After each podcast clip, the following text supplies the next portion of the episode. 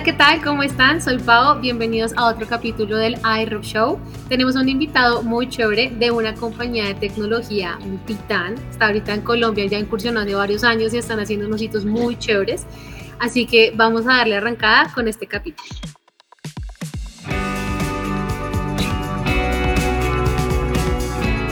Desde la capital de la Como y por qué tan caro, sobreviviendo al frío, llega un parche de expertos hablando de marketing, datos, música y otras vainas con pola en mano.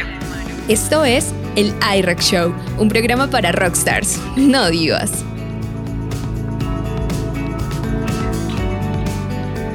Bueno, empezamos este con uno de los grandes de tecnología que hay ahorita y para ello tenemos un gran invitado Luis, ¿cómo estás? Bienvenido al Rock Show. Hola Paola, gracias, gracias, saludos a todos por aquí.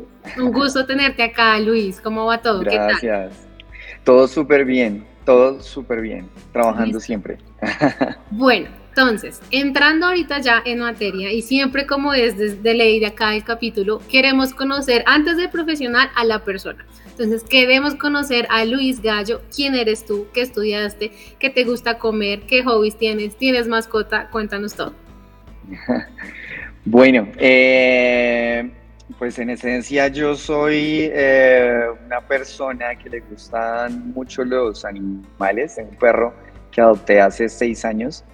Eh, me gusta mucho también, soy una persona que le gusta también mucho estudiar. Digamos que he tenido como, arranqué con ingeniería de telecomunicaciones, que es como mi, mi pregrado, eh, y después tuve como un, un clic para hacer un cambio y empecé como a especializarme en marketing management. Y fue como el giro que hasta el momento mantengo en mi rol profesional eh, y es trabajando pues desde la parte de marketing para diferentes compañías. Entonces, en, en eso estoy, ese ha sido como mi rol profesional. Eh, ¿Y qué más les cuento? No, ya, y lo demás es que soy, soy soltero eh, y bueno, me gusta mucho hacer deporte. Juego fútbol por lo menos una o dos veces a la semana. Es mi deporte favorito. Y se requiere otra exigencia, ¿no? O sea, no es un deporte cualquiera, que uno diga, voy a hacer media horita de fútbol, no. No, no, lo menos que haces es una hora de fútbol eh, y son, siempre es una hora, hora y media súper intensa, donde tratas siempre de entregarlo todo para, para ganar y, y, eso es eh, como en estos partidos lo que, lo que se suelta, ¿sabes? Es, es como un, un par de horas bien intensas. Para quemar ahorita tanta energía, ¿estás trabajando desde casa o ya estás asistiendo a las oficinas? No, hasta hace dos semanas estábamos en oficinas y, perdón, en casa y ya estamos de nuevo aquí en, en oficinas presencialmente. Qué cool, siempre hace falta, ¿no? O sea, ahorita las, las empresas, digamos, en Grupo también tenemos, estamos virtual, pero los, em, los, los colaboradores, todos los, los, el equipo tienen la facilidad de como alternar. Hace falta eso, ¿no? Hace falta uno ir a, a verse con los compañeros, eh, hacer el update, echar chisme, trabajar con equipo, eso es bueno, ¿no? Sí, yo creo que nos ha servido sobre todo porque pues, son percepciones, ¿no? Porque hay opiniones súper distintas en esto, pero mm, lo que yo percibo es, personalmente, es como que se vuelve un poco más ágil todo, ¿no? Porque no necesitas programar la reunión, sino te vas al lugar de donde está la otra persona y lo solucionas. Entonces hay veces se vuelve un poco más ágil, ¿no? Esa es la diferencia. Qué chévere. Ahorita que tú mencionabas, cuando te estábamos haciendo la tarea de stalkearte, sí vimos que tienes una, una formación profesional distinta. Cuéntanos cómo fue entonces, cuál fue ese momento en tu historia que hiciste el cambio para saltar al lado de marketing y ahorita ya como eh, me corriges tu cargo, es Marketing Manager Content Platforms para Huawei en la TAM. Bueno, el punto, ese punto en el que yo paso de la ingeniería y empezar a enfocarme en marketing sucedió más o menos en el 2012, 2013. Mm, y en esencia fue, es, curioso, yo estaba trabajando en la parte de ingeniería para otra multinacional eh, de telecomunicaciones, siempre estaba en ese sector. Y en ese, en ese momento eh, simplemente lo que quise fue buscar como una forma en la que siempre me llamó la atención cómo se comportan las personas, cómo por qué usan los productos que, usan de nosotros en ese momento para esa compañía. Eh, eh, cómo uno logra entender qué es lo que le vende valor, por qué lo usan, por qué pagan por eso. Eh, y empecé a ver, imagínate que eso fuera un, programa de televisión que yo seguía mucho, un canal que creo que ya, no sé si exista todavía, era, era Wobby, yo recuerdo mucho, y era un canal que, que te hablaba todo el, todo el día, te hablaba de marketing y de emprendimiento, eran las dos cosas, y de innovación, eran como las tres cosas que ellos se dedicaban a comunicar en este canal. Eh, y siempre tuve como, ese, como esa atracción por el consumidor, por las marcas, por cómo crecen compañías, cómo el, el, rol de mercadeo tiene una gran influencia en el crecimiento de las compañías también. Entonces, en ese momento decidí como empezar a prepararme para estudiar algo asociado al marketing y ahí empecé como, ahí decidí como que voy a empezar a prepararme para, para cambiar un poco el perfil hacia, hacia el área de mercadeo y, y empezar a tocar más con las manos lo que estaba soñando en ese momento. Y ya, ese fue el punto, eso fue en el año 2013 más o menos y arranqué preparándome, fue estudiando, ¿no? Y ya vas para 10 años con experiencia en marketing. Sí, ya hace un montón, hace bastante. Y mientras iba estudiando, esto es curioso, eh, yo iba aplicando al mismo tiempo a, a cargos que me arrancaran en la carrera de marketing, ¿no? Entonces yo buscaba en ese momento, era como, bueno, ¿cómo me vinculo en el primer step que para mí en ese momento era el analista de mercadeo, por lo menos en la multinacional en la que yo estaba, era como el first step para hacer carrera en marketing, así es. Y me rechazaron dos veces. Pero eso habla mucho de tu perseverancia. Sí, total, total, porque, porque yo, yo empecé, la, la, primera vez fue como, inclusive la primera fue más chistosa porque yo llegué como al, al cargo, a la presentación del cargo, eh, me hicieron una prueba pues de alguna forma como técnica en ese momento y literal solté la hoja y dije no, esto no, no, no es para mí, me paré, devolví, muchas gracias, entré en el examen y me, y me fui. Esa fue la primera, ya la segunda sí fue un intento de, de por acá sí es, este es el rol dentro de marketing, porque bueno, ustedes muy bien saben, dentro de marketing hay muchos roles eh, que aportan al, al, al, empuje de, de, mercadeo para, para, un producto o para una compañía.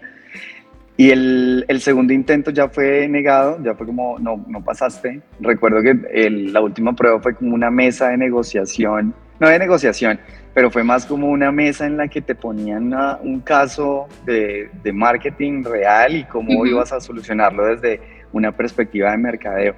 Y al final era discutir entre todos cuál era la solución final y, y, bueno, ahí fue como mi primera vez defendiendo una idea de marketing sin tener casi que nada de herramientas en marketing. Pues no, quizás herramientas sí, pero no experiencia y conocimiento profundo. Entonces... Qué buena em, anécdota. ¿Y cuando, ¿Y cuando te fue la tercera? ¿La tercera fue la vencida? Sí, ya la tercera fue la vencida. la tercera ya fue con un producto que de hecho eh, fue el producto de televisión. Eh, era casi que trabajar en marketing para el contenido de televisión. Y ahí me empiezo a conectar con no solo el marketing, no solo con tecnología, sino adicionalmente con entretenimiento. Entonces, ese fue donde convergen esas tres variables que, que, se han quedado en mi carrera. Eh, y bueno, esa fue la, la, aceptada. Y yo fue, fue como la gloria, ¿no? Porque es un cambio bastante abrupto. De hecho, mis compañeros ingenieros decían como ese cambio está fuerte, casi nadie logra hacer ese cambio. Y tú lo que mencionas eh, me queda sonando y es que tú tenías ya el chip de marketing porque eh, querer conocer al consumidor, pues lo es todo es, la esencia del marketing, el consumidor y entenderlo es eso. Entonces tú ya tenías ese mindset, estaba en tus venas, por decirlo así, y diste el brinco. Sí, no, me encantaba, me encantaba. Era, imagínate, yo viendo un canal de televisión, no estaba viendo series, no estaba, no, estaba viendo ese canal eh, que te hablaba de eso. Entonces sí, es como algo que me, me, me, gustó, me conectó y me apasionó tanto que hasta entretenerme era ver eso. Entonces imagínate. Entonces fue muy chévere. Y ahorita, entonces, cuéntanos un poquito sobre tu cargo actual. ¿Qué haces para Wow? Bueno, eh, yo ahora soy el marketing manager para las plataformas o aplicaciones de entretenimiento de, de Huawei. En este caso, pues tenemos una plataforma de música, tenemos una plataforma de video, una de libros y una de temas. Temas es básicamente esa aplicación que te permite a ti cambiar el fondo de pantalla de tu teléfono, personalizar tu teléfono, así es. eso, de eso se trata. Buenísimo porque es un cargo, es un cargo de una tarea bien específica, ¿no? Teniendo en cuenta una sombrilla tan grande como es la marca Huawei, que tengan alguien específico solo para esas plataformas, hace que, me imagino yo, y, lo, sé que puede ser así, eh, la experiencia sea mucho más personalizada en las apps, porque, en las apps, porque debe ser toda una experiencia distinta para el usuario tener una, un contacto con, con una aplicación. ¿Cómo se da esto? A ver, eh, sí, digamos que es muy, muy específico, tal como lo dices. Eh, obviamente todo bajo, la sombrilla de, nuestra marca, pero claro, digamos que hay que entender consumidores diferentes, inclusive dentro del mismo ecosistema de aplicaciones hay perfiles completamente diferentes. Eh, digamos, eh, no sé, hay, hay un estudio específico para los usuarios de música hay un estudio específico para los usuarios de video, hay un estudio específico para temas y todos se comportan diferente, todos transaccionan diferente dentro de la aplicación. Eh, entonces sí, es súper interesante porque es como un análisis muy específico. Y, y, mira que ahí me abres algo súper importante y es, y es lo chévere también de lo que me gusta mucho de, de trabajar en marketing con plataformas digitales es eso, porque entender al consumidor se vuelve una tarea un poco más, eh, digámoslo, como, como, como, con más insumos para poder, poderlas realizar, porque hay, hay más data, ¿no? Que a diferencia de pronto vender un producto. Sí, los datos son maravillosos, digamos que siento que hay una ventaja comparado con cuando de pronto estás mercadeando con productos en tiendas, con productos que se venden de alguna forma 100% offline, yo creo que se vuelve más retador porque la información casi que hay que buscarla. Integrar esa data online, offline, es, es todo un servicio, es todo un servicio que las agencias ahorita están vendiendo, pues complejísimo. Sí, claro, es, es, son steps adicionales, ¿no? Acá, acá el consumidor casi que te habla porque lo ves cómo consume, a qué horas, eh, cómo lo hace, todo este tipo de cosas para poder dar como ofertas personalizadas, ¿no? Entonces acá uno entiende un poco más esa información para, para mercadear. ahí, me contestas, es eso. La pregunta que yo tenía siguiente era esa, justamente, que cómo hace entonces para acercarse a sus audiencias y teniendo en cuenta que son audiencias distintas, no es solo un target, son bastantes. Entonces tú me dices que la clave está en los datos. Sí, la clave está en los datos eh, y sobre todo, por ejemplo, en, la compañía actual. Es, digamos que el análisis de datos es fundamental. El 100% de las decisiones se toman basados en análisis de datos, en conclusiones 100% como llamémoslo objetivas o más como respaldadas en, datos.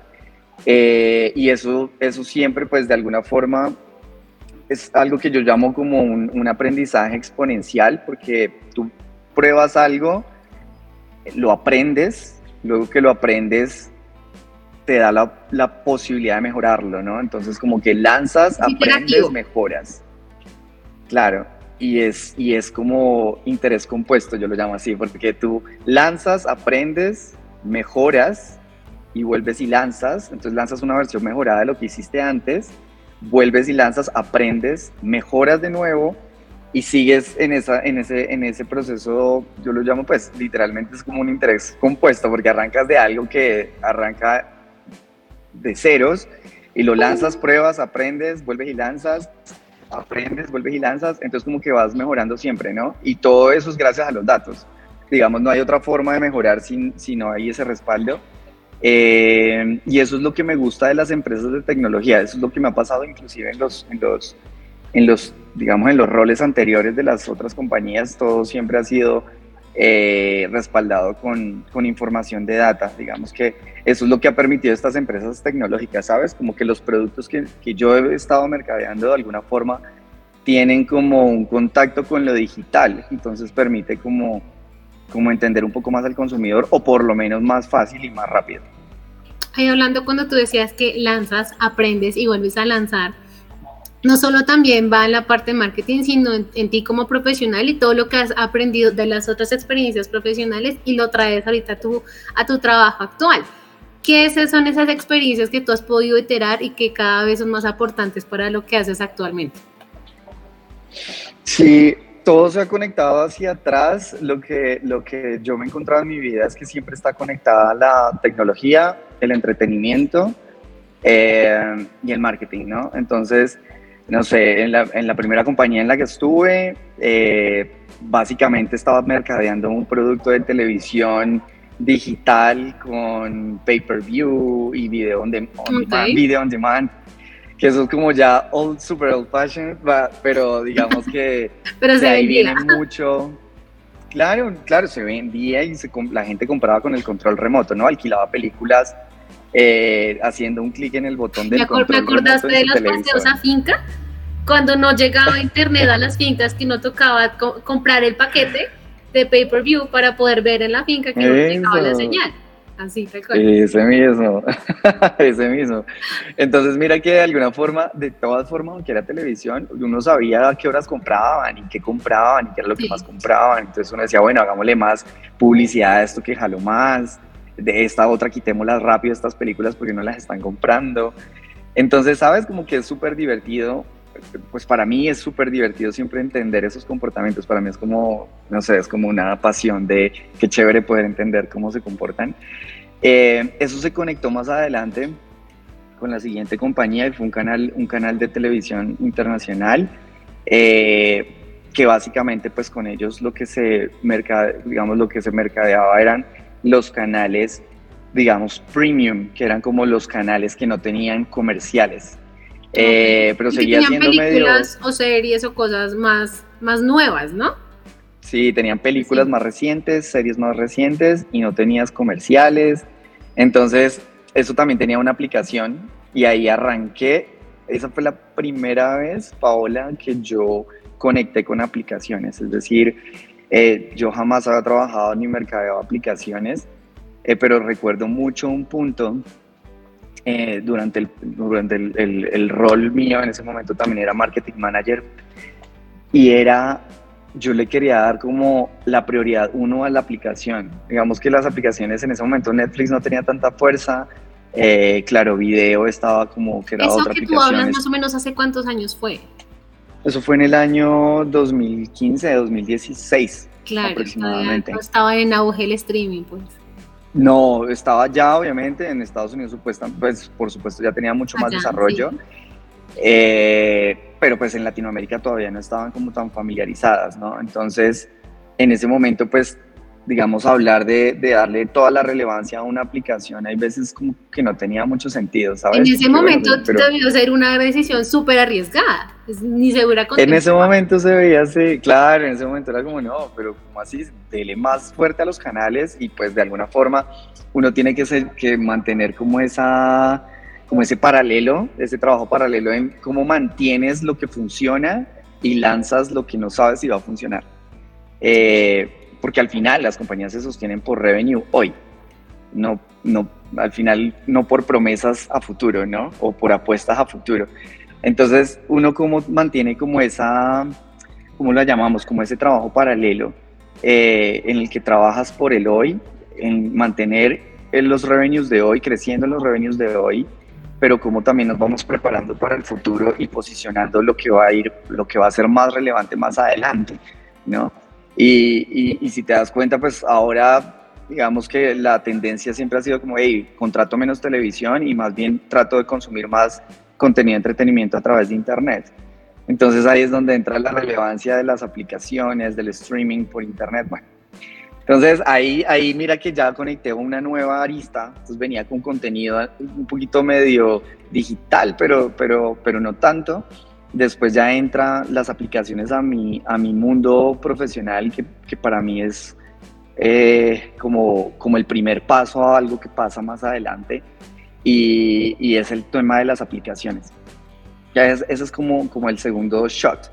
Y el, ya el tercero que conecta en esta historia, Paola, es el, el de empezar a, a trabajar con una startup para, digamos, mercadear la aplicación, en una aplicación 100%, eh, y empiezo a, entender muchísimo más otro mundo, que es el mundo de las métricas dentro de una aplicación móvil, de hablar de otro tipo que de mencionas hace eso. Sí, exactamente. Esa, esa, esa aplicación es la que me conecta, ¿sabes? Porque las métricas van cambiando, ¿no? Cuando tienes un mundo digital empiezas a hablar de otro tipo de KPIs, empiezas a hablar de descargas, de costo por instalación, claro, de... Es un mundo completo. Claro, es otro mundo, de... Eh, empiezas a entender mucho más los funnels de conversión porque los ves en vivo y en directo. O sea, cuando tú haces marketing digital y empiezas a meterte en el tema de marketing digital para trabajar para una aplicación móvil, te empiezas a dar cuenta que empiezas a medir otro tipo de cosas, el funnel de conversión es casi que evidente desde que tú haces impresiones o desde que lanzas ads para atraer usuarios hasta que el usuario llega a la aplicación y realiza una compra. Entonces todo ese funnel de conversión es, es, es como para mí como un aprendizaje súper grande, lo aprendí en esa startup. Eh, y mercadeando con temas digitales, combinando offline con digital, porque digamos, ahí se hacía mucho, el presupuesto es mucho más reducido, ¿no? Entonces sabes que no puedes gastar millones en advertisement, pero puedes coger cuatro o cinco, una tropa de cuatro o cinco y tomarse las empresas y repartir cupones para descargas. Bueno, es, es, es otro mundo.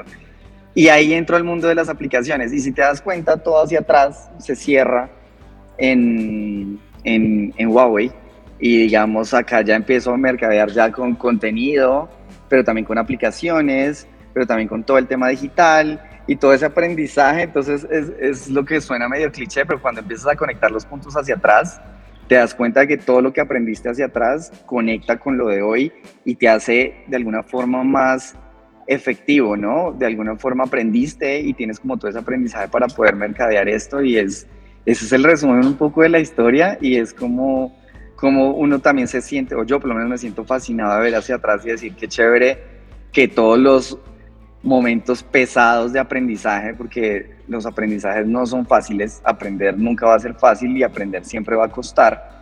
Siempre te va a costar tiempo, o te va a costar lágrimas, o te va a costar dinero, pero siempre cuesta. Pero después, pero claro, siempre. La retribución es gigante.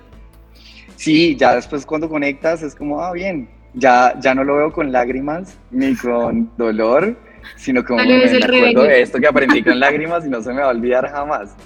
Entonces aquí vamos. Wow, pues esa, esa, fue, esa fue un, storytelling de, la, de toda la historia de Luis y cómo se conectó a lo que es hoy. Eh, me parece increíble, la verdad. Y cuando tú mencionas que estás en ahorita en el mundo de las apps, y se me indicas que también eh, los KPIs, los indicadores son totalmente distintos a lo que uno hace en un marketing normal hoy en día. ¿La parte de la creatividad también es distinta en la parte de las aplicaciones?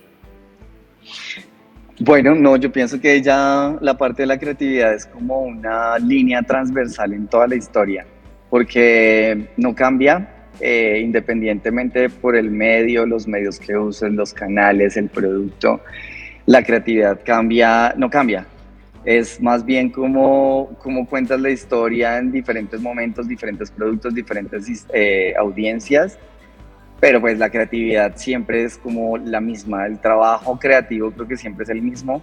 Eh, nunca trabajo el, digamos, nunca hago el trabajo creativo desde, digamos, desde por mí solo, siempre hay unos, unos pesos en temas de creatividad que saben contar mejores historias que yo, que saben imaginarse conceptos mucho mejor que yo y esos son los genios que siempre están como dentro del equipo al lado, eh, contando la historia, traduciendo todas esas y como, como todos esos objetivos de marketing y objetivos de negocio que necesitamos traducir en una historia y hacerla como interesante para la gente cuando la escucha eh, y conectar a la gente con esa historia para que realice algo es, es algo que siempre ha estado al lado de nosotros dentro de los equipos de marketing con los que he trabajado y bueno, acá es igual. Eso, eso es apasionante, ¿no? Poder tener esa, esa buena conexión, ese buen engrane con los equipos, salen cosas increíbles. Ven, tú cuando mencionabas em, lo del comportamiento, todos los datos que tienen a través de las aplicaciones, me surge la duda, en este instante y es a raíz de la pandemia.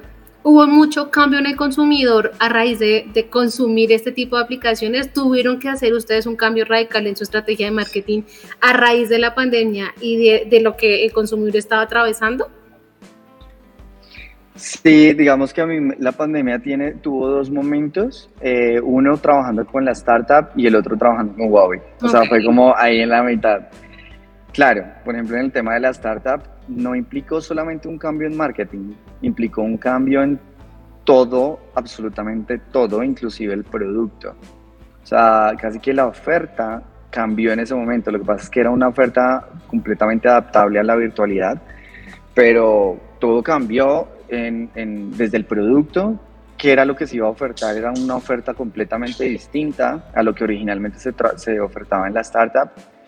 Eh, después del producto también, obviamente al cambiar el producto teníamos que cambiar la, historia que contar y enamorar a la gente con esa nueva historia para poderla conectar con el nuevo producto. Claro. Eh, cambiaron inclusive los canales de adquisición, digamos con la startup, nosotros literalmente nos tomábamos, íbamos con un grupo de, lo llamábamos una tropa, eh, en esencia como una tropa de, promotores o, digamos embajadores de la, de, la, de la startup y nos tomábamos las empresas en persona. O sea, era como que te parabas al lado de la persona y le decías, descarga ya la aplicación y te regalamos este cupón para que hagas tu primer pedido, pero hazlo ya. O sea, no me voy de aquí hasta que no lo hagas. Hasta que lo actives. hasta que lo actives, porque el, el KPI en ese momento no eran descargas, eran primeros pedidos. Era como, el primer pedido es el check. El KPI de, de, ese tipo de actividades como offline era eso. Entonces no eran descargas, que sería como lo que primero normalmente pensaban, sino era, no, hagamos el primer pedido ahí mismo. Si vamos a ir a pararnosle al lado a la persona, y si no somos capaces de contándole en persona y enamorarlo del producto y no hace un pedido, pues yo creo que difícilmente lo vas a lograr haciendo marketing de lejos. Entonces, eh, mira que eso es súper chévere porque cuando lo hacías así, aprendes directamente del usuario enfrente tuyo, 15, bueno, no 15 minutos, pero tienes 4, 5, 3, 4 minutos mientras él te contaba por qué lo iba a hacer, por qué no lo iba a hacer, qué errores te encontrabas. Y extraer la mayor cantidad de insights desde el momento. Es increíble. Es increíble porque eso sí creo que no hay una forma distinta de lograrlo, tan en tiempo real, tan sincero, tan, tan, tan en caliente, porque todo ocurre en tres minutos por persona. Y, y bueno, lamentablemente cuando ocurre la pandemia, pues eso se deja de hacer. Ya no hay personas en las empresas, ya no hay nadie a quien le hables a esta distancia porque no se puede tienes que hablarles de otra forma. Entonces, mira que hasta, hasta los canales de adquisición cambiaron. Entonces, ahí fue un cambio estructural en absolutamente todo. Ya cuando, cuando empiezo en el, rol, en el nuevo rol, pues ya eh, con, con, Huawei ya cambia totalmente, eh, digamos, mi rol y ya aquí la misión es lograr que un producto de consumo 100% digital, como es el entretenimiento de música, de video, de libros, todo eso es digital, de alguna forma eh, te da la posibilidad de volver a lo mismo que yo hacía en el canal de televisión. Era como traemos gente atraída por el contenido. Aquí ya era otra historia. Y es contenido que vas a consumir en la casa, que estás encerrado todavía. Entonces, casi que más que cambiar, era como meterle un poquito más de fuerza al discurso de, estás en casa, puedes tener música, estás en casa, puedes tener libros, estás en casa, puedes tener audiolibros, puedes tener películas, series, etcétera. Entonces, eh, como que de alguna forma ese tema digital es como más, era más hacerle como más fuerza, ¿sabes? Porque, por ejemplo, en el caso de los temas, que es el que te personaliza los, los fondos de pantalla, los protectores de pantalla en tu teléfono, estos son básicamente diseños que diseñadores alrededor del mundo están publicando en nuestra tienda. Entonces son gente que de alguna forma trabaja desde su casa, que trabaja. Entonces como uno los sigue convenciendo de y contemos más estas historias que ustedes tienen a través de los diseños para que consumidores en diferentes partes del mundo los descarguen y los usen. Entonces creo que ahí más que cambiarlo era meterle más fuerza a, a contar que todo esto se consume desde cualquier lugar en el que te encuentres. Wow, y además que ustedes tenían, me cuentas que tienen libros, tienen audio y tienen música. Esas fueron de las cosas que más implementaron en pandemia como opciones de entretenimiento estando uno acá encerrado. Yo, no, yo creo que la mayoría compramos un montón de libros diciendo como no vamos a salir de la casa, vamos a leer un ¿Qué voy a aprender? Sí, claro, vamos a leer, vamos a estudiar, me voy a ver todas las series, las películas, entonces tenían el producto deseado en ese momento por todos nosotros encerrados en claro. pandemia. Claro, es como entonces tú entras a meterte ahí en, entre los jugadores relevantes, ¿no? Porque hay gigantes ahí al lado siendo muy relevantes, eh, siendo en compañías que invierten muchísimo dinero, que eh, lo están haciendo hace muchos años. Entonces sí, es más como logras entrar a ser relevante dentro de esa categoría. Luis, increíble entrevista, muchísimas gracias. Ya para finalizar, no podemos irnos antes sin, nuestras preguntas insignia del podcast. El iRock Show, como te das cuenta, a nosotros nos gusta la música. Yo te estaba preguntando otras bambalinas, ¿qué te gusta escuchar? Eh, para que nos respondas las siguientes preguntas. Acabas de mencionar que grandes jugadores también, obvio, todo mercado no siempre tiene un, gran competidor al que uno le, marca y la, la pauta. Quiero saber que, a que tú me digas a qué banda o canción te suena Spotify. Sabiendo que está ahí con la parte de, de, las apps de, eh, de audio de, Huawei. Entonces, cuéntame. Ok, bueno, a mí me suena no solo a Spotify, me suena como a todos los competidores.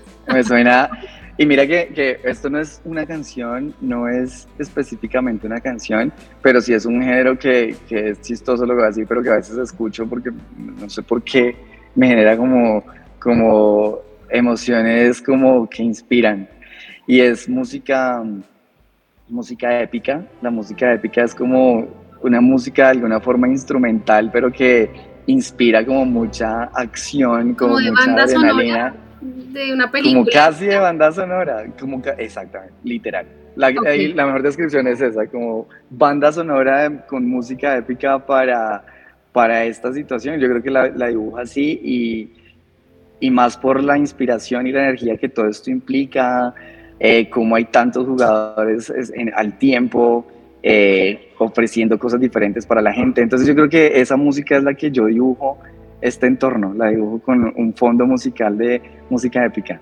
No solo una música, le pones también una película, o sea, yo imagino ahora que una película, ¿te suena alguna película en, en específico? Sí, digamos, a ver, hay varias, pero yo fui muy fan por ejemplo, de una serie más que todo que era eh, Game of Thrones. Entonces sería la banda sonora de Game of Thrones. Bueno, mira, ahí está perfecto. Cada uno defendiendo su casa a capa y espada. suena, suena en este momento, sí, pues producción la pone y suena, muy bien. Gran respuesta. La primera vez que nos lanzamos con uno también, un, un producto audiovisual, está buenísimo. Segunda pregunta. ¿A qué te suena este segundo competidor grande, un gigante, y es Amazon? Sabemos que también es fuerte en la parte de libros. ¿A qué te suena Amazon? Dios mío, yo haría que, yo haría que lo dibujo, porque, porque casi que yo te diría, a ver, una música, oh my god. Bueno, hay, hay otras cosas que también me gustan eh, asociadas, bueno, este no es tanto a libros, pero sí como como que, que, inspiran. Yo busco mucho música de esa que, que, me inspire, no sé por qué. Me gusta mucho la música instrumental del anime y creo que ahí encaja también. Es como hablar cosas muy raras, por ejemplo. No sé, yo soy, yo soy como de esa vieja ola donde veíamos Thundercats, por ejemplo, o veíamos Caballeros del Zodiaco también. Sí, sí, sí. Eh, y mira que tiene algo parecido, porque todos como que estamos defendiendo eh, algo, ¿no? Entonces yo siento que, que esa música de alguna forma crea equipos. Entonces como que inspira, como tenemos este equipo y este equipo está luchando por lograr un objetivo. Los Thundercats tenían ¿Tú tienes, tú tienes un guiño, un guiño, un guiño geek bien chévere. No sé, te va a dar una pregunta. ¿Tú conoces la serie de anime Attack on Titan? No, Paola, preséntamela, porque no la conozco. Porque tú, me, me, acabas de decir que una, una, una banda como la, la, banda sonora de una serie, me dijiste varios de anime, y que defienden algo que son un equipo, pues te la recomiendo para que la veas porque es una banda sonora épica y, y son un equipo combatiendo a unos titanes y no te spoileo más porque es la serie anime ahorita más popular en todo el mundo. Entonces tienes que vértela y te va a sonar, de pronto me das la razón y te suena por ahí. Bueno, Paola, muchas gracias. Pues obviamente me la voy a ver. Si cuentas historias parecidas, seguro me va a gustar de entrada. Te la recomiendo. Y ya para cerrar, un broche de oro, quiero que me digas a qué te suena Huawei. Wow. Eh, Huawei me suena, a ver, yo creo que yo buscaría una banda sonora, que si te das cuenta yo busco más sonidos, ¿no? Y bandas sonoras que acompañan. Eh, y yo buscaría algo que me exprese un poco como algo titánico, ¿no? Yo, yo lo siempre he visto así, como, eh, mira que nosotros, por ejemplo, acá en Huawei, nosotros promovemos mucho como, como ir y entregarla toda. Eh, de hecho, hay, hay uno ve por ahí mensajitos de que, que, simulan casi que cuando el puente está roto atrás, no hay otro camino más que darle hacia, hacia adelante. O sea, eso se llama como eh, tumbar el puente, y es que cuando tumbas el puente, la única posibilidad de ganar es yendo hacia adelante. Eso era como inclusive una historia de, eh, de estrategias de guerra, que básicamente para ganar la guerra la única forma era destruir el puente. Claro, porque tú les quemabas el puente, entonces como ya sabías mentalmente que te habían quemado el puente, la única forma es ir para adelante a como el lugar. Entonces yo buscaría un, un tipo de sonidos o de música que me lleve como a, expresar esa historia de vamos adelante a como de lugar, no, no hay como devolvernos, entonces creemos cosas nuevas que nos adapten al cambio, que nos ayuden a ganar, pero pues ya para atrás ya no, ya no hay, no hay como, como, como camino, entonces yo, yo siempre busco como ese tipo de sonidos, pero me corchas porque me, me, gastaste todos mis cartuchos. Pero yo diría que. pero, pero entiendo, entiendo que es algo gigante, es algo épico para ti, más grande que, que, que, que tú mismo. Eh, tienes que verte la serie, me vas a dar la razón, porque las personas de aquí de la serie atacan titanes. Entonces se vuelve muy épico porque son personas eh, de nuestra, de normales, humanos normales, atacando titanes. Son, son problemas más grandes que ellos, pero igual logran derrotar a los titanes y se, y se, se ponen por encima de los titanes. Tienes que vértela. Eh, y para todos. Bueno, no, van a sumar un fan más entonces. Sí, nuestros, nuestra audiencia de seguro, muchos la han escuchado y, y la, han visto, y los que no, se las recomendamos de parte del Grupo DOT una gran recomendación. Y tenemos aquí un gran invitado, Luis. Muchísimas gracias. Qué conversación tan sabrosa. No, a ustedes de verdad, muchísimas gracias por el espacio. Eh, qué chévere poder contar estas historias. Eh, qué chévere que estas historias seguramente a alguien le funcionen, que por lo menos eh, puedan tomar algo de herramientas, algunos de pronto tomen algo de inspiración, algunos puedan usar herramientas de lo que contamos. Y, mira que todos esos cambios abruptos muchas veces hay gente que, que cree que no se pueden, pero, pero se puede cuando el corazón mueve todo esto. Entonces, pues nada, qué chévere, gracias a ustedes por abrir estos espacios. No, Luis, esta es tu casa, te invitamos en otra temporada, muchísimas gracias, sé que a todos nuestros escuchos les será de mucho eh, enriquecimiento y sabiduría todo lo que nos has contado. Mil gracias, nos vemos a todos en otro capítulo. Luis, un abrazo, que estés muy bien. Bueno, un abrazo Paola equipo, que estén muy bien. Chao a todos. Chao.